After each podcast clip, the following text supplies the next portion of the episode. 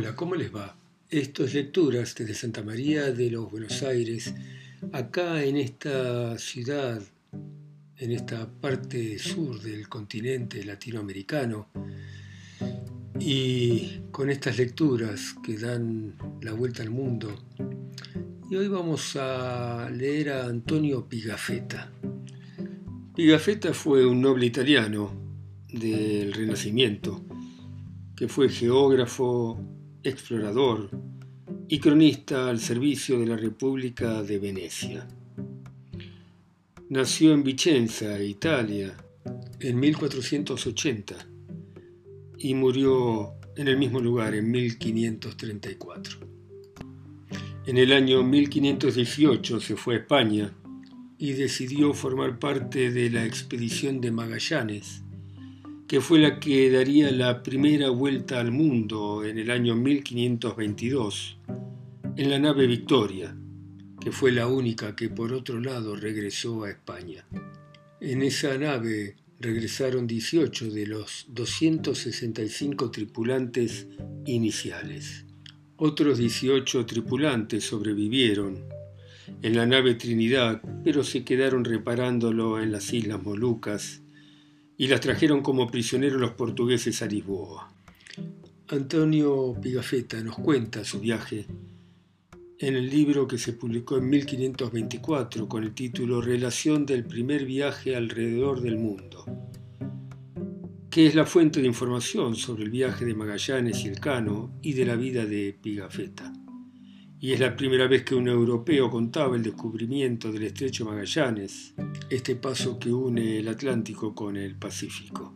Y antes de leer a Pigafetta, pensemos en el valor extraordinario de estos hombres que se embarcaban en esos barquitos que parecían cáscaras de nuez para enfrentar tormentas, animales salvajes, peligros indígenas y cuanta peripecia a uno se le pudiera ocurrir, nada más que por saber, por conocer, por ampliar nuestro conocimiento de este planeta y de la vida.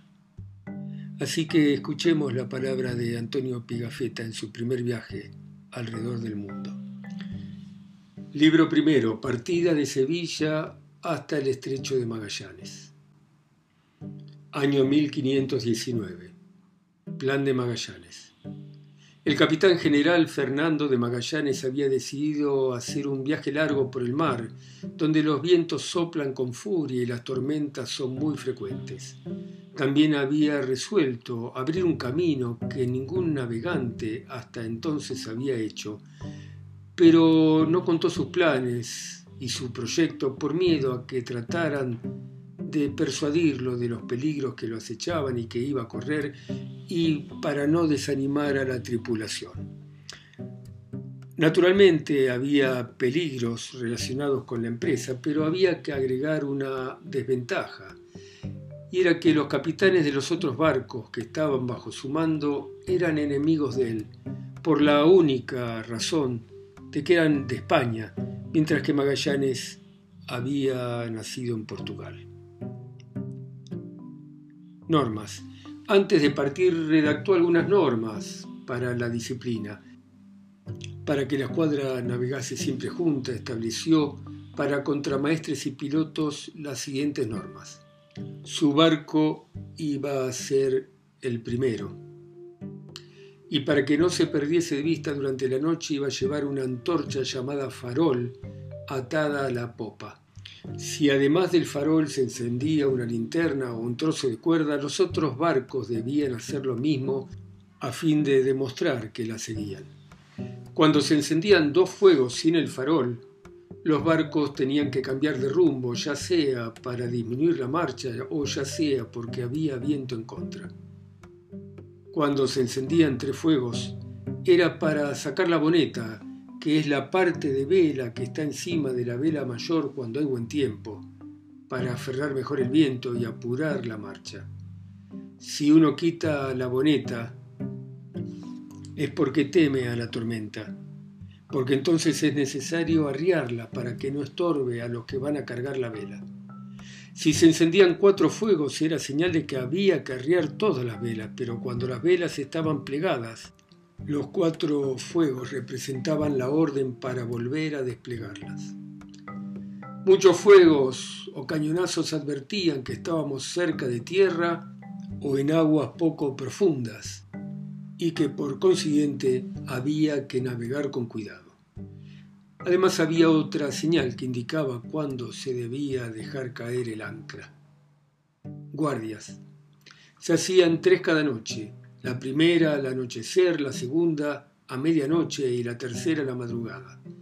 Y toda la tripulación estaba dividida en tres cuartos, un cuarto a la orden del capitán, otro a la orden del piloto y el tercero a la orden del contramaestre. El comandante exigía una completa disciplina a fin de que se asegurase el éxito del viaje. Salida de Sevilla 10 de agosto. El 10 de agosto de 1519, lunes por la mañana, la escuadra, llevando lo necesario a bordo, así como la tripulación de 237 hombres, anunció que salía con una descarga de artillería. Navegamos por el Betis hasta el puente del Guadalquivir, pasando cerca de San Juan de Alfareche, ciudad en algún momento muy poblada por moros, en la que había un puente del que no quedaba nada salvo dos pilares bajo el agua y de los que había que cuidarse y evitar el riesgo de navegar por ese lugar, aprovechando la marea alta. Agosto de 1519 Sanlúcar. Continuamos navegando el Betis, pasamos cerca de Coria y de otros pueblos hasta Sanlúcar, castillo del duque de Medina Sidonia y puerto en el océano, a 10 leguas del Cabo San Vicente y 37 grados de latitud septentrional. De Sevilla a este puerto hay aproximadamente 20 leguas. El capitán a bordo. Algunos días después, el capitán general y los capitanes de los otros barcos vinieron de Sevilla a Sanlúcar en embarcaciones pequeñas y se completó la provisión de la escuadra. Todas las mañanas se bajaba a tierra para oír misa en la iglesia de Nuestra Señora de Barrameda y antes de zarpar, el capitán ordenó a toda la tripulación que se confesara y prohibió además terminantemente que se embarcase en la escuadra a ninguna mujer. 20 de septiembre, partida de Sanlúcar. 26, Tenerife. El 20 de septiembre partimos de Sanlúcar navegando hacia el suroeste y el día 26 llegamos a una de las islas Canarias llamada Tenerife, a 28 grados de latitud sur. Estuvimos tres días en un sitio para hacer aguada y carbonear y entramos en un puerto de la isla al que llama Monterroso, en donde estuvimos dos días. Árbol que da agua. Nos contaron un fenómeno raro de esta isla y es que en ella no llueve jamás y que no hay ninguna fuente ni tampoco ningún río, pero que hay un árbol de cuyas hojas continuamente aparece un agua excelente que se recoge en una fosa cavada al pie del árbol. Y allí van los habitantes de la isla a tomar agua y los animales, tanto animales salvajes como domésticos. Este árbol está siempre envuelto en una niebla espesa, de la que sin duda se absorbe el agua. 3 de octubre, Islas de Cabo Verde. El lunes 3 de octubre nos hicimos directamente al sur Pasamos entre Cabo Verde y sus islas a 14 grados 30 minutos de latitud sur. Sierra Leona. Después de haber navegado muchos días a lo largo de la costa de Guinea, llegamos al grado 8 de latitud sur, donde hay una montaña que se llama Sierra Leona. Tuvimos viento en contra, calma chicha y lluvia hasta el equinoccio, y el tiempo de lluvia duró 60 días contra la opinión de los antiguos. Hacia los 14 grados de latitud sur tuvimos ráfagas de viento impetuosas que junto con la corriente nos impedían avanzar. Cuando soplaban las ráfagas teníamos cuidado de amainar las velas y de detener el navío hasta que parara el viento. Tiburones. En los días calmos y serenos, unos peces grandes, a los que llaman tiburones, perros marinos, nadaban cerca del barco. Estos peces tienen muchas hileras de dientes enormes y por desgracia encuentran a un hombre en el mar, se lo comen en el acto.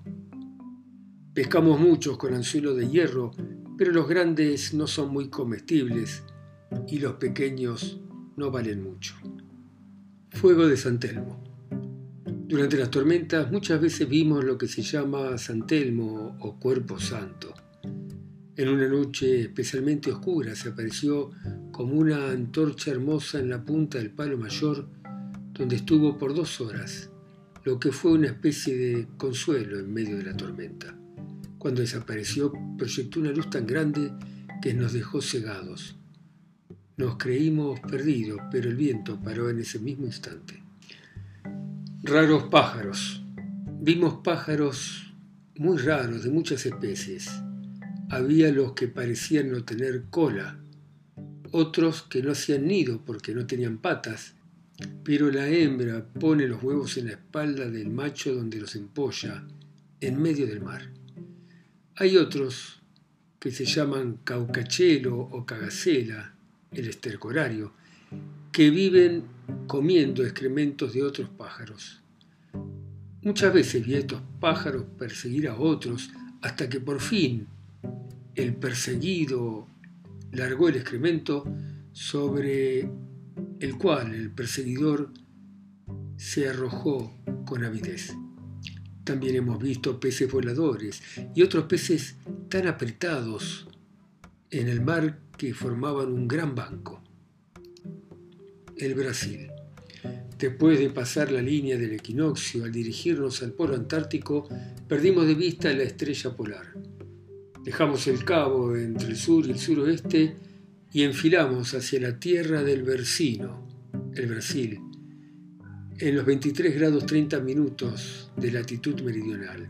Esta tierra es una continuación de la tierra del Cabo San Agustín a 8 grados 30 minutos de la misma latitud.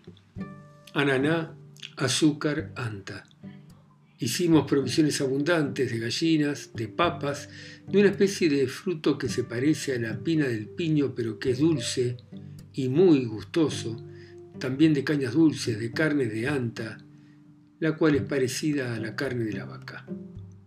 Cambios y papas. Hicimos también cambios muy ventajosos para nosotros. Por un anzuelo o por un cuchillo nos dieron unas seis gallinas. Por un peine nos dieron dos patos. Por un espejo y un par de tijeras, pescado para que pudieran comer diez personas por una cinta o por un cascabel los indígenas nos traían cestos de papas, nombres que dan a los tubérculos que tienen más o menos la figura de los nabos nuestros y cuyo gusto es muy parecido al de las castañas. Cambiamos también por muy buen precio las figuras de las cartas. Por un rey de oros me dieron seis gallinas y aún así creían que habían hecho un gran negocio. 13 de diciembre.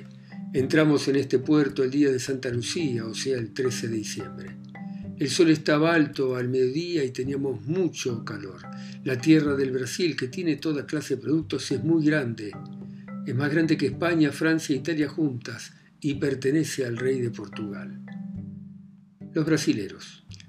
Los brasileros no son cristianos.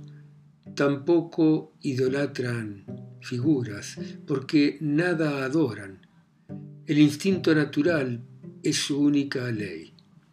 Viven mucho tiempo. Hay viejos que han llegado a vivir hasta 120 años y algunos hasta 140. Como costumbres, van desnudos, lo mismo mujer que hombre. Sus casas son cabañas anchas a las que llaman boy y se acuestan sobre mallas de hilo de algodón que ellos llaman hamacas y que por los extremos las cuelgan a vigas bien gruesas. El hogar está en la tierra. Uno de estos boys puede tener hasta 100 hombres, entre mujeres y niños, y es natural entonces que haya mucho ruido ahí adentro. Tienen barcos que llaman canoas, que están hechas de tronco de un árbol hueco por medio de una piedra cortante, que la usan en vez de usar hierro, el cual no lo tienen. Son tan grandes los árboles que usan para estas canoas que en una sola canoa pueden entrar entre 40 y 45 hombres. Y tienen por remos algo parecido a las palas que usan nuestros panaderos. Cuando uno los ve tan negros, desnudos, sucios y pelados, uno los podría tomar por marineros de la laguna Estigia. Bueno, muy interesante esto que nos ha dejado Antonio Pigafetta de su primer viaje alrededor del mundo. Por supuesto, la crónica es larga, así que esta es la primera aproximación que hacemos a este relato. Vamos a volver sobre Pigafetta. Gracias por escucharme ustedes en sus países, ciudades, continentes e islas. A mí que estoy acá solo en Santa María de los Buenos Aires. Chao, hasta